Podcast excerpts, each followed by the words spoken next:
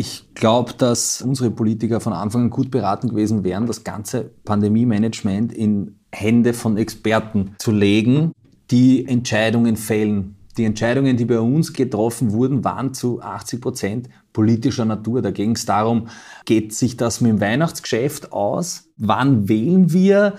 Können wir dann auch unsere Zeltfesttour machen? Oder wer verkündet wann welche positiven Nachrichten? Die, die negativen, die, da wollte sich eh keiner hinstellen. Profil Podcast Marco Pogo ist Gründer der Bierpartei, Musiker und Arzt. Im Gespräch mit Profil spricht er über sein erstes Jahr als Bezirksrat, warum er auch schon mal mit der FPÖ gestimmt hat und wie man eine Impfpflicht verhindern hätte können. Mein Name ist Philipp Dulle und Sie hören den Profil-Podcast. Ich habe natürlich schon mit einem massiven Erfolg gerechnet, ja, und äh, ich, weil, sagen wir mal, der Zuspruch war ja, war ja enorm. Äh, ich habe nicht mit der über die hundertprozentige Konsequenz war ich mir nicht so im Klaren, ja, dass, dass dann, okay, warte, wenn ich da einziehe, da habe ich eigentlich keine, keine vollständigen Listen, sondern überall steht nur mein Name drauf. Äh, das ist eigentlich ein, äh, ein Rattenschwanz an, an Arbeit hinterher zieht. Das war dann überraschend. Ähm, was vor allem überraschend war, dass ich eigentlich in der Annahme war, dass ich mal am Montag meinen Rausch ausschlafen kann, ja, weil es war natürlich eine fulminante Wahlparty am, am Sonntag noch. Wir haben das natürlich gefeiert. Ähm, letzten Endes habe ich im Montag eigentlich durchgehend arbeiten müssen und mit vom ORF äh, bis zur News abwärts äh, mit allen Medien geredet und telefoniert und, und auch viele Einladungen eigentlich ausgeschlagen. Ähm, und das war, das war überraschend. Und da, da ist man dann irgendwie so gedämmert, naja, äh, da, da kommt jetzt was auf mich zu. Mhm. Und so war es dann eigentlich auch. Ja. Sie haben ja dann auch äh, Bezirksräte nachnominieren müssen und Sie sitzen ja selber als Bezirksrat in Simmering. Ähm, haben Sie sich das so auch vorgestellt, wie es dann irgendwie auch worden ist? Oder, oder, weiß man gar nicht, auf was man sich da einlässt? Naja, man kennt natürlich die Übertragungen im ORF, äh, Hohes Haus. Ja. Und ich muss sagen, es ist nicht viel anders. Ja. Die, es wird sich zum Teil ein bisschen bepflegelt und äh, man merkt schon so politische Grabenkämpfe oder ideologische äh, Grabenkämpfe zwischen den Parteien. Ähm, Im Großen und Ganzen ist aber der Umgang relativ, ähm, wie soll ich sagen, nett. Ja. Mhm. Also es ist jetzt, zu mir sind die Leute sehr nett und ähm, man kann auch, sagen wir mal, politische Gräben irgendwie überwinden, wenn die Idee passt, ja, dann stimme ich auch mal mit der FPÖ mit, was mhm. nicht oft vorkommt, aber es ist einmal passiert. Ja. Ähm, also ich habe auch jetzt in dem ersten Jahr, wo ich wirklich auch Politik, Politiker bin auf einmal und halt auch Parteivorsitzender, wenn man so will, äh, viel über wie Politik eigentlich funktioniert ähm, mhm. Gelernt ich war immer ein politischer Mensch, aber jetzt kein Politiker. Und da ist schon ein, ein bedeutender Unterschied. Ja. Man muss halt schon wissen, so, okay, wie funktionieren Anträge, äh, wie funkt, was ist eine Kommission und wie, wie behandelt man in, auch in diesen kleinen Bezirksparlamenten, wenn man so will, halt auch Themen politisch. Ähm, das ist spannend. Es ist auch kein Rocket Science, muss man jetzt dazu sagen. Also sonst, sonst würden es viele nicht schaffen, glaube ich. Ähm, aber es ist auf jeden Fall spannend und, und mir ist noch nicht Fahrt dort. Wie haben denn eigentlich so die anderen, sagen wir mal, etablierteren Parteien auf Sie und ihr, Ihre neue Bewegung reagiert? Naja, also zu Beginn war sicher sehr viel Erstaunen dabei. Ja. Was ist da jetzt los? Oder sagen wir mal so, vielleicht auch ein bisschen es versuchen wegzulächeln. Ja. Mhm. Äh, die Bierpartei lässt sich in Wien aber eigentlich nicht mehr so leicht weglächeln. Und ich bin eigentlich der Meinung, dass je mehr äh, Momentum diese Bewegung äh, hat, desto äh, stärker wird wahrscheinlich auch der Gegenwind. Und viele werden das jetzt einfach auch nicht mehr wohlwollend aufnehmen, dass ein frischer Wind weht, sondern der frische Wind weht halt auch manchmal gegen sie, wenn, wenn äh, ich auf irgendwas draufkomme, was mir jetzt nicht taugt bei einer anderen Partei, ähm, dann setze ich mich da halt drauf und, und thematisiere das. Ja. Ähm, das ist auch so eine Art, pff, wie soll man sagen, vielleicht politische Kontrollfunktion, die es auch mhm. wirklich braucht. Ja. Äh, Humor war immer so mein, mein ähm, sagen wir mal, meine Steigbügelhilfe dazu, dahingehend, meine Inhalte zu transportieren. Mhm. Ja. Und wenn jetzt irgendwer einen Bock schießt, dann bin ich halt der Erste, der, oder einer der Ersten, die das halt irgendwie äh, auf ihre, auf, auf meine Art und Weise thematisiere. Und viele kommen halt dann auch erst drauf, auf, also es sagen, das habe ich schon oft gehört, die sagen so, hey, sie schauen, sie folgen eigentlich der Bierpartei auf Facebook deswegen, dass, weil wenn irgendwo was passiert, mhm. dann ist es einer der ersten Seiten oder ich bin einer der ersten, der das wirklich in, vielleicht auch in Bubbles reinballert, wo das noch gar nicht irgendwie mhm. bewusst mhm. ist. Ja? Und um jetzt die ursprüngliche Frage zu beantworten, ja, äh, sehr viel Wohlwollen, aber ich glaube inzwischen auch sehr viel äh, Missfallen daran, dass da jetzt jemand ist, der vielleicht unkonventionell Dinge anspricht. Sie haben ja nach der Wien-Wahl, äh, da haben wir ein kurzes Interview gemacht, äh, schon gesagt, dass das jetzt keine, kein reines Satireprojekt ist, sondern dass Sie durchaus Anliegen haben. Äh, wenn man so Ihre Anträge und so an, ansieht, dann, dann hält sich das ein bisschen die Waage, oder? Es sind durchaus, sage ich mal, humoristische Anträge, aber auch äh, ernst gemeinte. Ähm, haben Sie da wahrscheinlich auch irgendwie die, die, die Leute überrascht damit, dass es nicht nur Satire ist, was sie machen? Ja, ich habe überrascht gern. Ich habe am Anfang immer gesagt, ich werde garantiert nichts tun. Und das machen nämlich alle Politiker auch. Und äh, das ist so mein, mein Credo, nichts tun muss wieder das wert sein. Und habe dann im ersten Jahr über 300 Anträge abgeben. Äh, damit haben viele nicht gerechnet. Das, also ich erfülle da, äh, oder sagen wir so, eigentlich nicht erfüllen die, die Erwartungshaltung, sondern ich versuche einfach nochmal, äh, ja, die Leute auch dahingehend zu überraschen, dass das nicht immer so, ähm, nicht immer alles so ist, wie es im ersten Augenblick mhm. scheint. Und das macht mir eigentlich auch Spaß, wenn, wenn mich Leute auch unterschätzen. Ja, ich finde das super. Ja, man kann, so geht man eigentlich in jedes Gespräch äh, mit null Erwartungshaltung rein und dann kann man eigentlich nur gewinnen. Ja.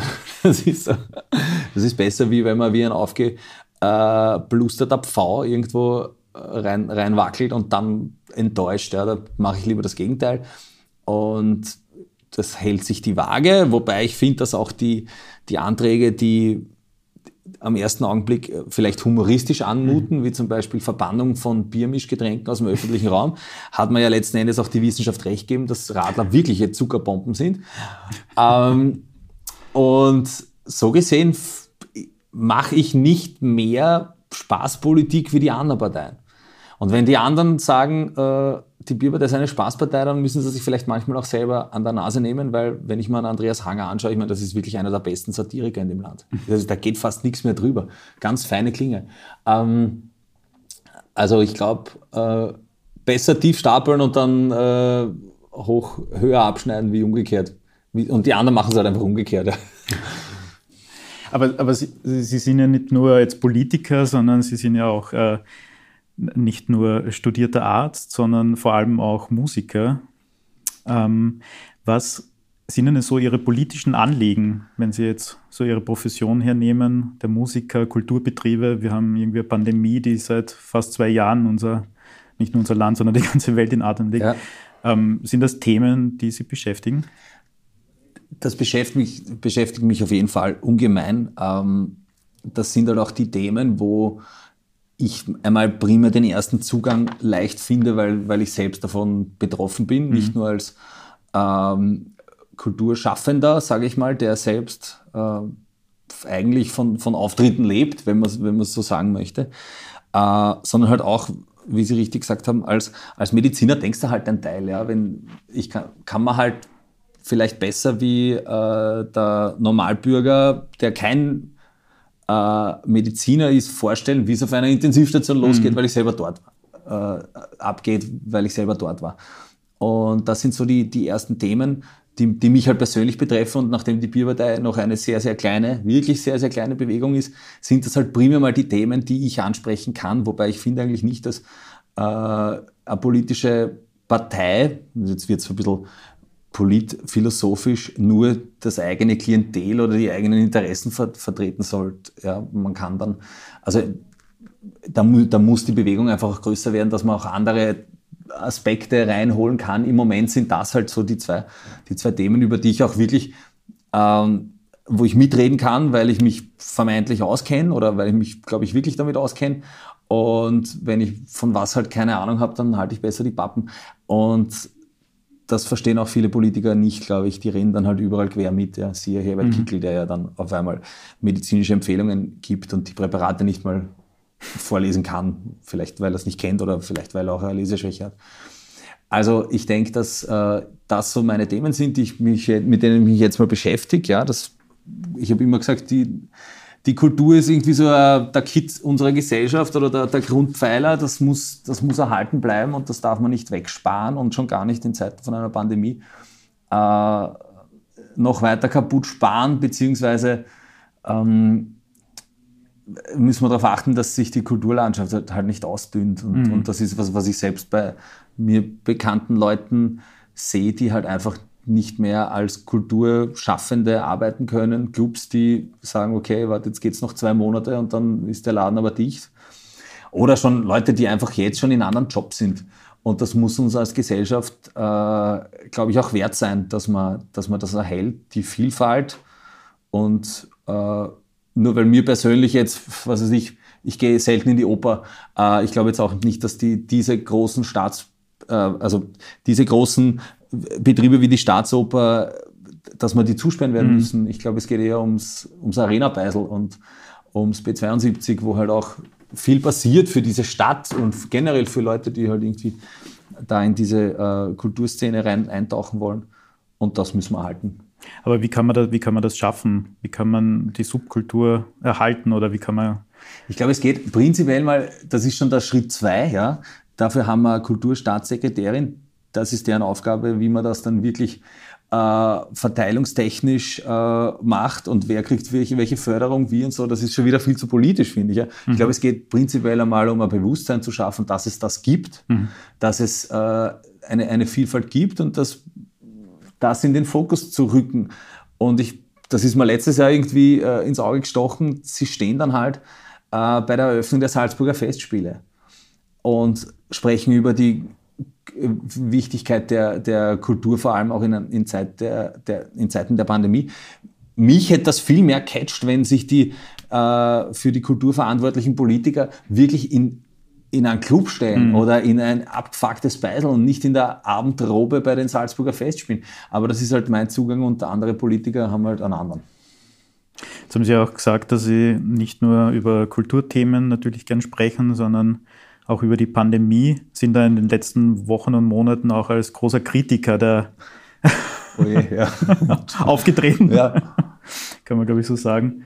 Ähm, jetzt sind wir eigentlich gerade in einer Situation, in die wir nicht mehr kommen wollten. Lockdown, die Spitäler sind überfüllt, man weiß gar nicht, wie, wie der, der Winter noch weiter verlaufen wird. War das Ganze nur ein großer Kommunikationsfehler oder was ist denn schiefgelaufen, Ihrer Meinung nach? Ich glaube, dass ähm, Politiker von Anfang an oder die Politiker, unsere Politiker von Anfang an gut beraten gewesen wären, das ganze Pandemie-Management in Hände von Experten zu legen, die Entscheidungen fällen. Die Entscheidungen, die bei uns getroffen wurden, waren zu 80 Prozent politischer Natur. Da ging es darum, wann sperrt man auf, wann sperrt man zu, geht sich das mit dem Weihnachtsgeschäft aus? Äh, wann wählen wir? Ist in Oberösterreich, können wir dann auch unsere Zeltfesttour machen? Oder wer, äh, wer verkündet wann welche positiven Nachrichten? Die, die negativen, die, da wollte sich eh keiner hinstellen. Ähm, das Ganze liegt für mein Empfinden äh, dem, dem Problem zugrunde, dass Sebastian Kurz zu Beginn der Pandemie Umfragewerte von über 50 Prozent gehabt mhm. hat. Und da war natürlich für einen Politiker in so einer akuten Staatskrise, es war eine total neue Situation und keiner hat gewusst, was jetzt passiert und alle waren verunsichert und dann kommt einer und sagt halt, ja, ich werde euch alle beschützen und alles wird gut und, und dann waren Umfragewerte gut.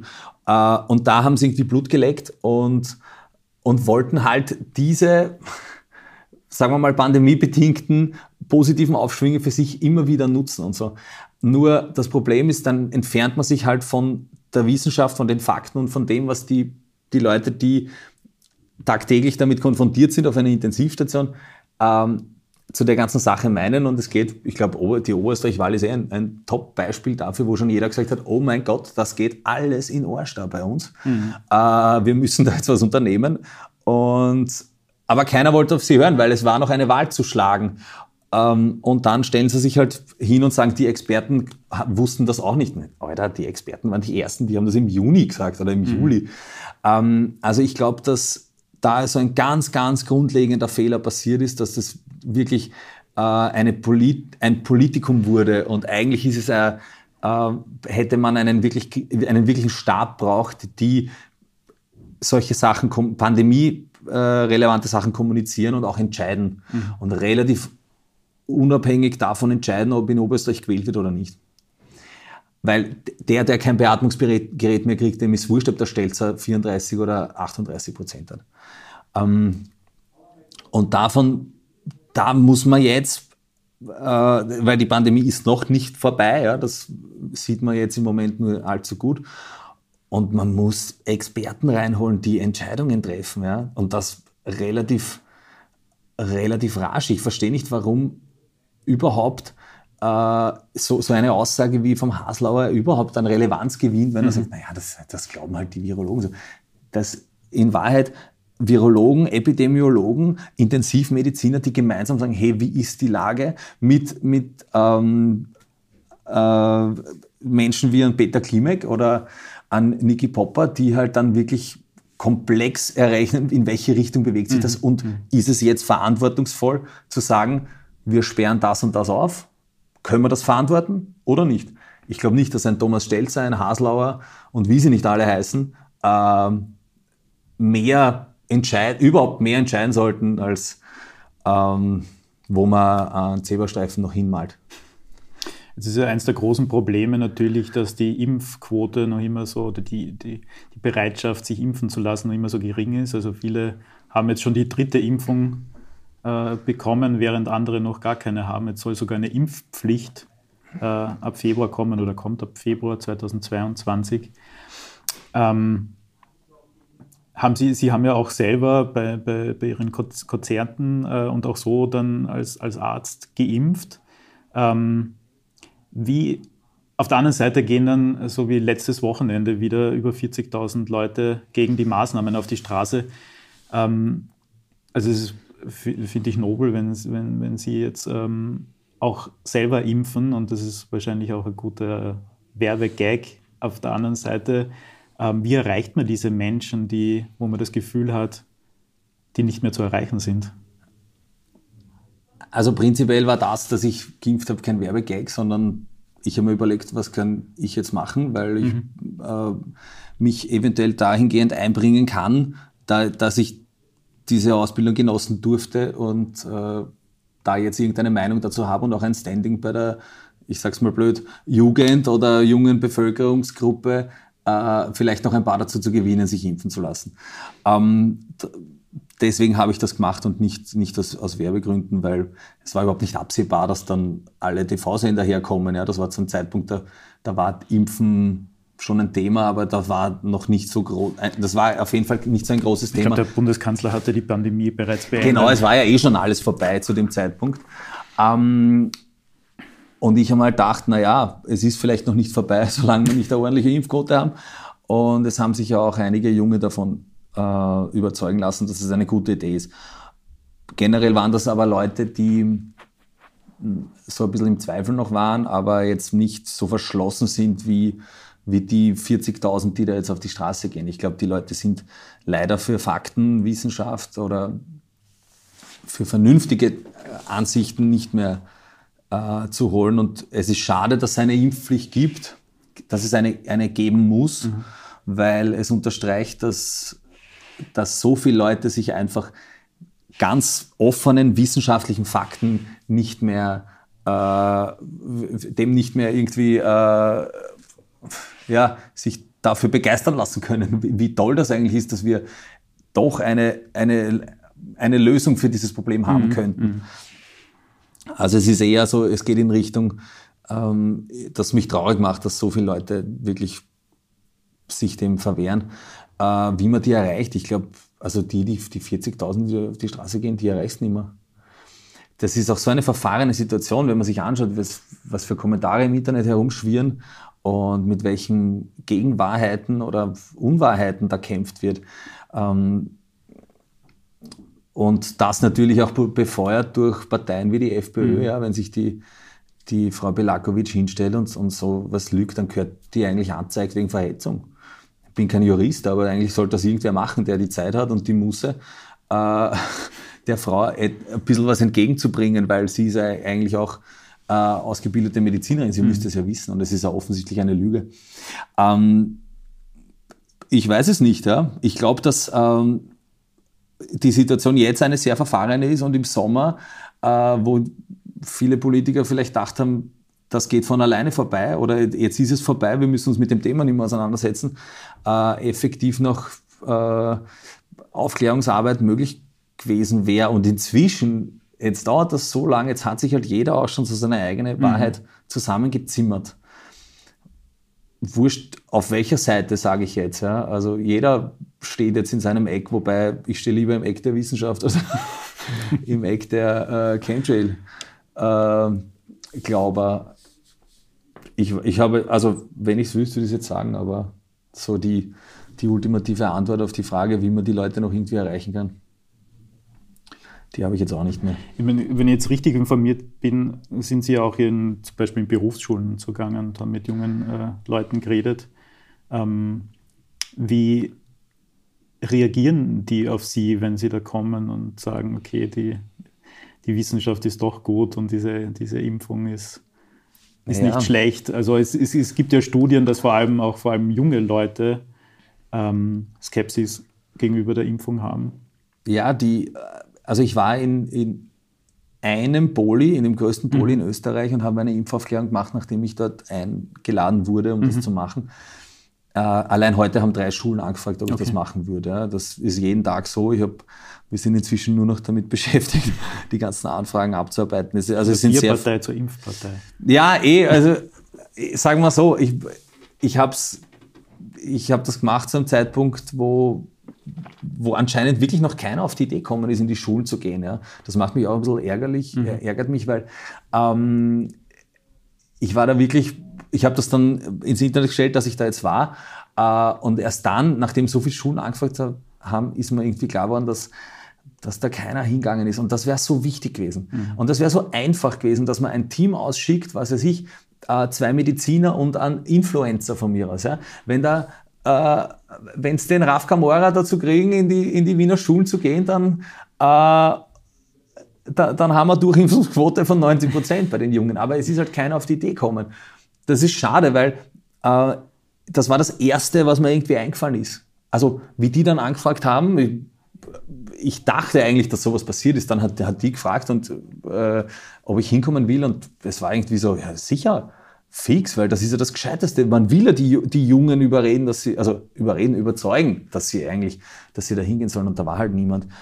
Ähm, und die, die Jungen haben die haben ganz legitime Fragen, die man relativ rasch aus der Welt schaffen kann. So, wo auch inzwischen die Faktenlage eindeutig ist, kann ich nachher Kinder kriegen? Ja.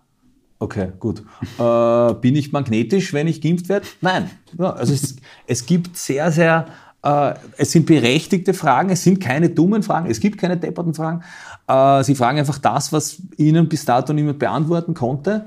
Und Jetzt erst letztens hat mir die Schule von dort wieder geschrieben, ja, es, ist, es, es haben sich wirklich viele impfen mhm. lassen. Mhm. Und natürlich sind auch die Kinder irgendwie der Schlüssel zu den Eltern, die vielleicht auch äh, Skepsis haben. Und wenn die, wenn die Kinder heimkommen und sagen, Mama, Papa, ich war, äh, heute war wer, wer da in der Schule, wir haben was erklärt, wir brauchen keine Angst haben und ich will nicht, dass du krank wirst. Mhm. Naja, dann kriegt man die Eltern vielleicht auch hin die, und sagen, okay, la, äh, lassen wir uns halt impfen. Ja unseren Kindern zuliebe oder was, was weiß ich, wem zuliebe. Ja. Ähm, ich glaube, es wäre sehr, sehr viel zu holen gewesen.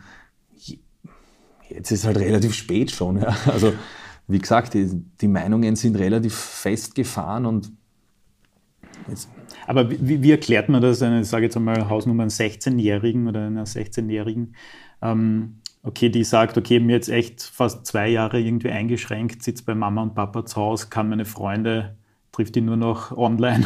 Wie erklärt man so jemanden, dass es noch immer nicht die Zeit ist, äh, Party zu machen oder sich mit zu vielen Menschen zu erklären. Also das ist ja auch äh, wahrscheinlich ein großes Problem. Also die, vor allem die Jungen, die wollen und müssen halt auch raus.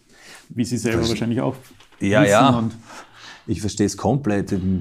Ich glaube, es geht uns allen mächtig am Arsch und wir dürfen nicht vergessen, dass die Jungen in so einer wirklich wichtigen Phase des Heranwachsens mhm. halt wirklich ganz viel Zeit ähm, gestohlen wurde von diesem Virus.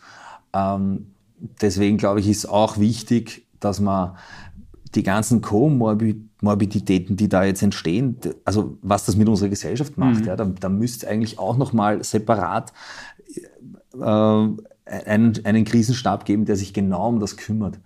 Ähm, ich habe den Jungen einfach gesagt, hey, ihr wollt nicht, dass äh, ihr die, eure Lieben, die in eurem Umfeld äh, ansteckt und auch nicht, dass ihr schwer erkrankt.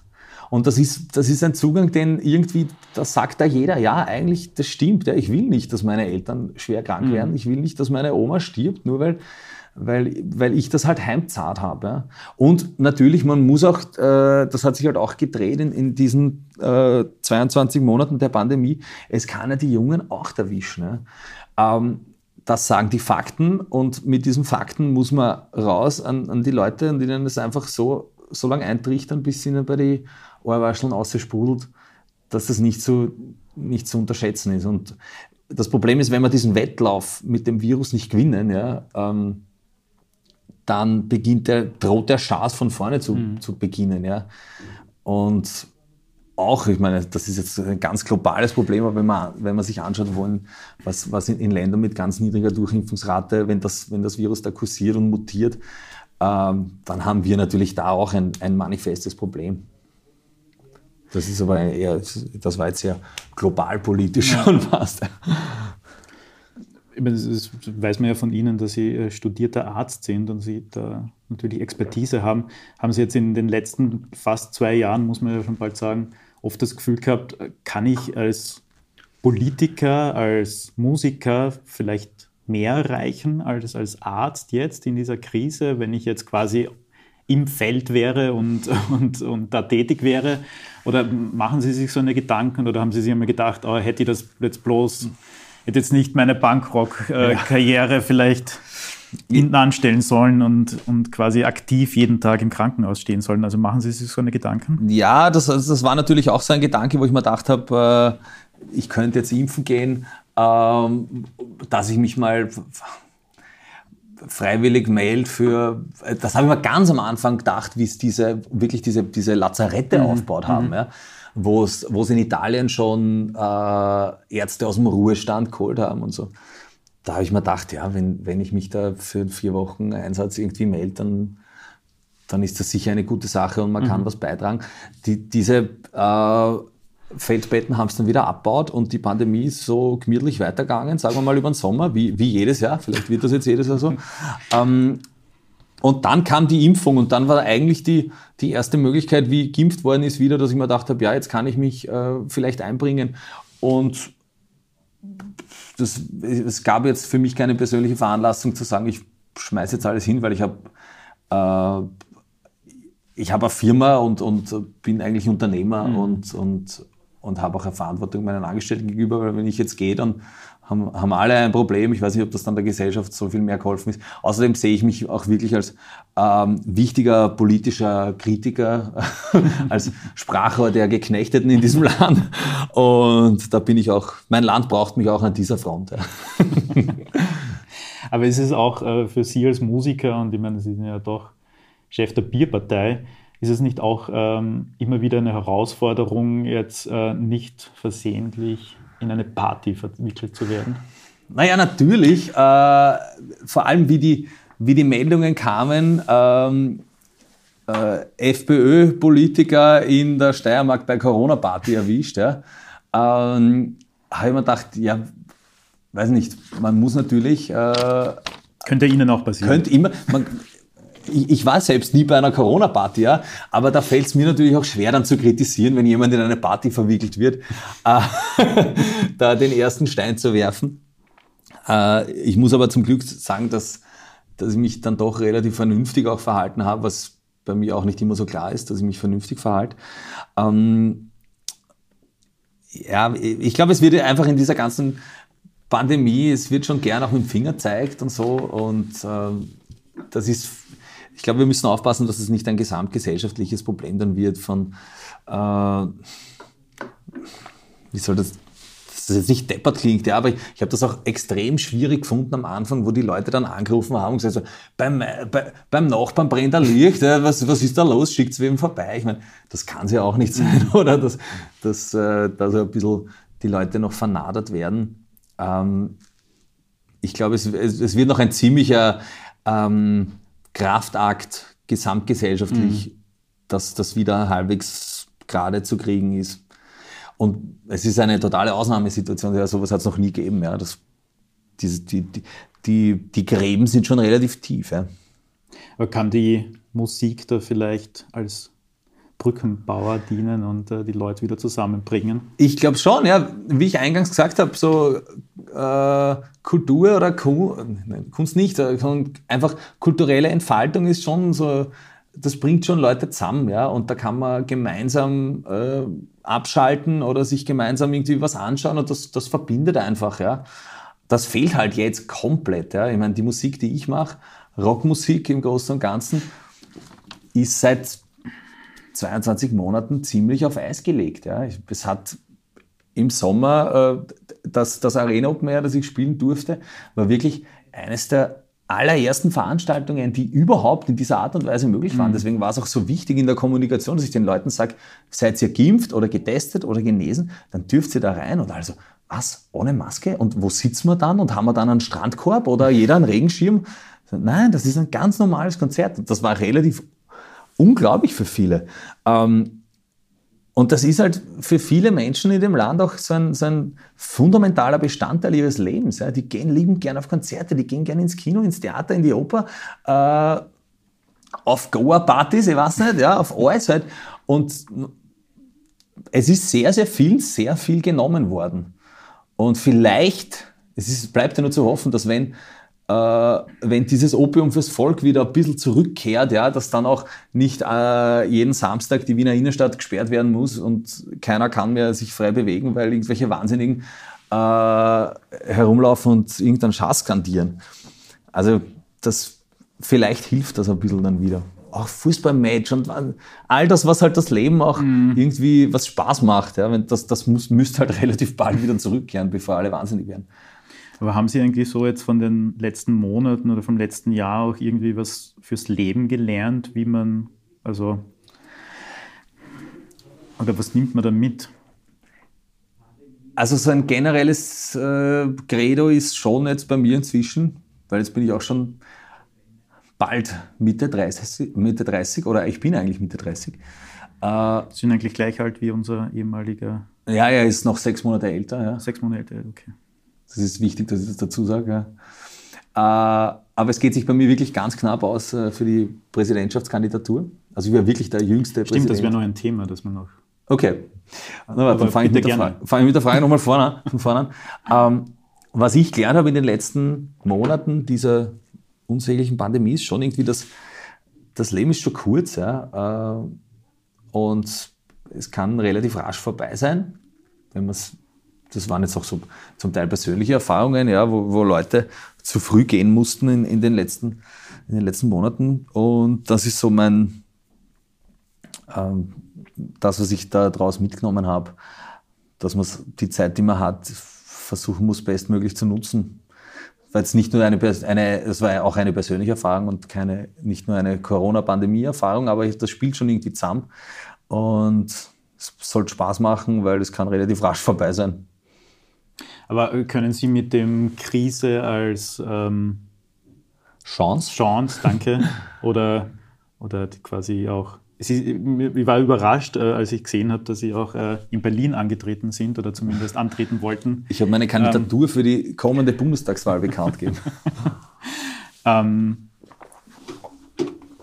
konnten Sie, also ist, sind so eine vielleicht auch kleine Niederlagen politische, ähm, kann man davon was mitnehmen? Kann man daraus was lernen? Ja, dazu kann ich eigentlich überhaupt nichts sagen, weil ich kenne nur politische Erfolge. Ich, ich, hatte noch keine politische Niederlage in dem Sinne. Ähm, aber Krise als Chance ist, glaube ich, schon, das muss man sich schon immer vor, vor Augen führen, dass, ähm, dass es immer weitergeht und äh, weitergehen muss, auch in irgendeiner Art und Weise und, und man sich halt nicht äh, vom Weg abbringen lassen sollte oder, oder halt entmotiviert werden sollte. Natürlich ist das für alle, für uns alle jetzt irgendwie so eine besondere Situation. Wie geht man damit um? Wie macht man, wie orientiert man sich? Muss man sich neu orientieren oder ähm, mache ich einfach so weiter und hoffe und schaue zu und in, in der Hoffnung, dass alles besser wird. Ich bin halt so ein Typ, der ich mache halt Vollgas weiter, weil ich glaube, dass es irgendwann besser wird und es wird auch irgendwann besser werden. Und, und da will ich dann nicht zurückblicken auf die Zeit und mir denken, boah, da bin ich ja nur herumkugelt und habe in die Luft geschaut. Also ja, Krise muss man als Chance sehen, weil wenn, wenn man Krise immer als das sieht, was es ist, nämlich eine Krise, dann kriegt man vielleicht eine persönliche Krise auch noch. Problem ist halt, äh, wenn sich die Krise zu einer Dauerkrise ja, das ist auswächst. Ja, ja. Das, äh, das Gefühl hat man durchwegs, wobei äh, wir haben ja die Lösung auf der Hand. Also es ist das beste Mittel, das wir haben, diese Impfung, und die muss man jetzt irgendwie unter das Volk bringen. Ich zum Beispiel, das ist jetzt nur eine persönliche Ansicht, ja, ich hätte einfach gesagt, nach sieben Monaten hatte jeder Zeit, sich einen Erststich abzuholen. Und die, die jetzt wirklich keinen Bock haben, sich impfen zu lassen, bevor man das große Fass des, der Impfpflicht aufmacht, dann kostet der depperte PCR-Test 10 Euro. Außer du bist geimpft. Wenn du nicht geimpft bist und keine Freistellung von einem Amtsarzt hast, dann zahlst du 10 Euro Selbstbehalt. Durchimpfungsrate 95 Prozent, bin ich mir sicher. Wenn die Leute nur mal 10 Euro von ihrem eigenen Geld und das dreimal die Woche abgeben müssen, lassen sie alle impfen. Das ist aber nur sind meine, ist meine bescheidene Meinung. Ähm, jetzt haben Sie ja auch äh, vor kurzem angekündigt, bei der nächsten Bundespräsidentschaftswahl antreten zu wollen. Ähm, glauben Sie, dass, äh, ich meine, es wurde ja vor Jahren mal diskutiert oder immer wieder mal diskutiert, ob man diesen Posten quasi überhaupt ähm, abschaffen sollte. Mittlerweile weiß man in Österreich ganz gut, dass es wichtig ist, dass es äh, einen Bundespräsidenten gibt, wenn mal wieder die ja. Regierung sich neu aufstellen muss. Ähm, glauben Sie nicht, dass, äh, dass Sie vielleicht als, als doch umtriebiger Punkrock-Musiker vielleicht für so eine eher, eher moderierende Tätigkeit vielleicht die falsche Person sind? Also, dass Sie vielleicht irgendwo anders gebraucht werden würden und nicht in diesem ich glaube, ich, ich, glaub, ich wäre an vielen Orten gebraucht. Ja.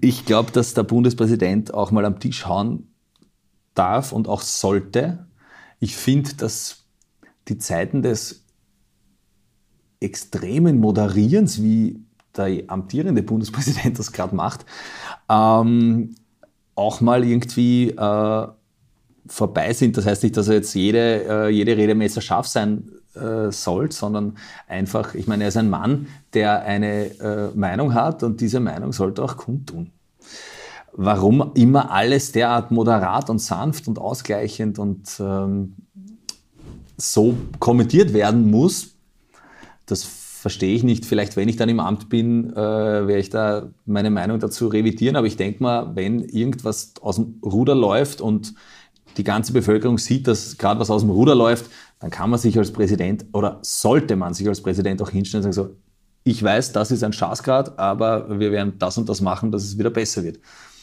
Ähm, und würden ja. Sie auch aktiver Ministerinnen und Minister ablehnen? Also würden Sie da wirklich eingreifen? Würden Sie auch in den tagespolitischen Prozess eher eingreifen wollen? Naja, wenn es, das hat, ist ja schon passiert auch, ja. Das mhm. hat ja äh, äh, Thomas Klestil auch gemacht. Mhm. Ja? Und wenn das äh, das Amt zulässt und das mit man gewählter Präsident ist, heißt das ja nicht, dass man am, äh, an der Tor zum, zur Hofburg äh, seine Meinung ablegt. Ich glaube, das ist sogar sehr wichtig, dass man da auch äh, als Kontrollorgan fungiert. prinzipiell glaube ich auch, dass die Hocken vom Bundespräsident relativ geschmeidig ist. Man sollte eher nicht den Bundespräsidenten abschaffen, sondern eher die Volkspartei. Ich glaube, das wäre wirklich ein lösungsorientierter Ansatz, dass man sagt, äh, dann kommt, kommt, wieder etwas mehr Ruhe in, in, in diese Gewässer. Ähm, ich glaube eher so, das, das Konzept Bundeskanzler, das hat sich in letzter Zeit eher als, als äh, nicht sonderlich zukunftsträchtig äh, herauskristallisiert. Vielleicht sollten wir da eher ansetzen, weil das, das funktioniert eigentlich überhaupt nicht bei uns. Sollte es 2022 Neuwahlen geben?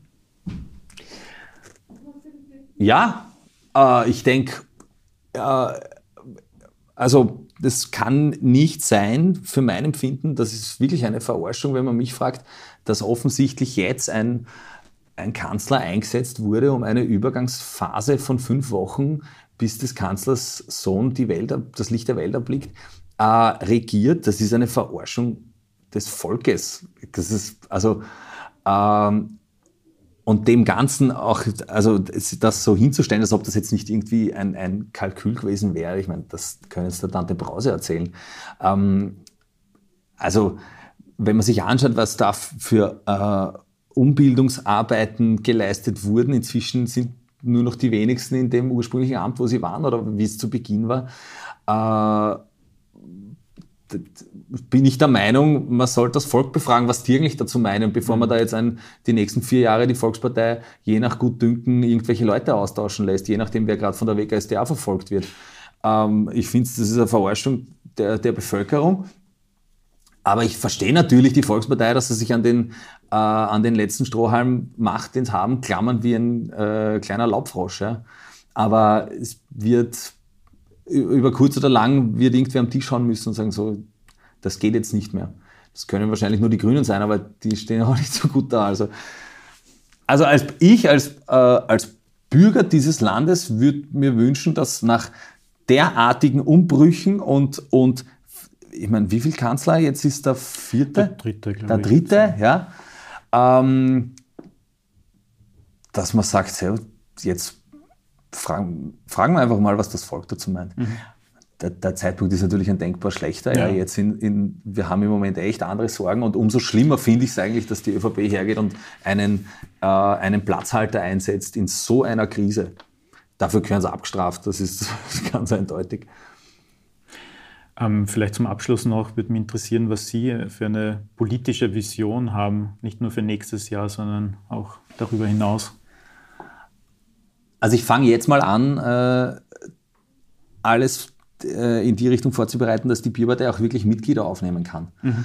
Ähm, das ist wirklich einiges an, an, an Aufwand und äh, muss das Ganze irgendwie, ja, es gibt tausende Zuschriften, ja, und ich versuche das alles jetzt zu, zu, kanalisieren. Ich habe jetzt Leute, die mir dabei helfen und äh, ich möchte jetzt einmal im nächsten Jahr schauen, dass die Bierpartei möglichst viele Mitglieder hat. Äh, und dann schauen wir mal, welche Wahlen in, ins Land ziehen. Ja? Ähm, ich glaube, es gibt viele Leute in, in Österreich, die keinen Bock mehr haben auf dieses äh, politische Kasperltheater, das wir da jetzt auch wirklich erleben mussten. Und, und ich möchte ihnen irgendwie schon eine wählbare, biergeschwängerte Alternative bieten können, für alle, die mit dem derzeitigen Politangebot nicht sonderlich zufrieden sind. Und das bin nicht nur ich, sondern auch viele Leute, die ich kenne und was ich im Internet lese und so. Und dann schauen wir, wohin die Reise geht. Ich sage immer, the sky is the limit. Vielen Dank für das Gespräch. Gerne, ich hoffe, danke. beim nächsten Mal ohne Pandemie. Hoffentlich, ja. An einer Bar unserer Wahl mit einem kühlen äh, Bier. Vielen Dank. Danke.